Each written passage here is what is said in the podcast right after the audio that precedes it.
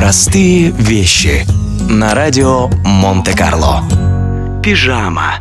Сегодня в гардеробе практически каждого человека есть такой предмет одежды, как пижама.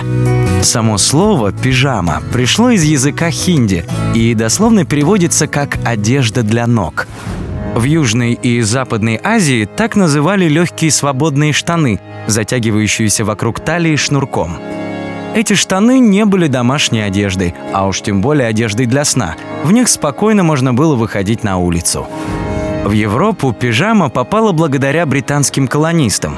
В Индии они часто встречали местных жителей, носящих удобные и легкие штаны, и решили привести этот предмет гардероба к себе на родину. Правда, в обществе в таких брюках появиться так никто и не решился. Зато дома их стали носить многие британцы. Постепенно к штанам добавилась и верхняя часть в виде рубашки, и пижама превратилась в одну из самых популярных разновидностей домашней одежды, которую со временем стали использовать преимущественно для сна. Простые вещи. На радио Монте-Карло.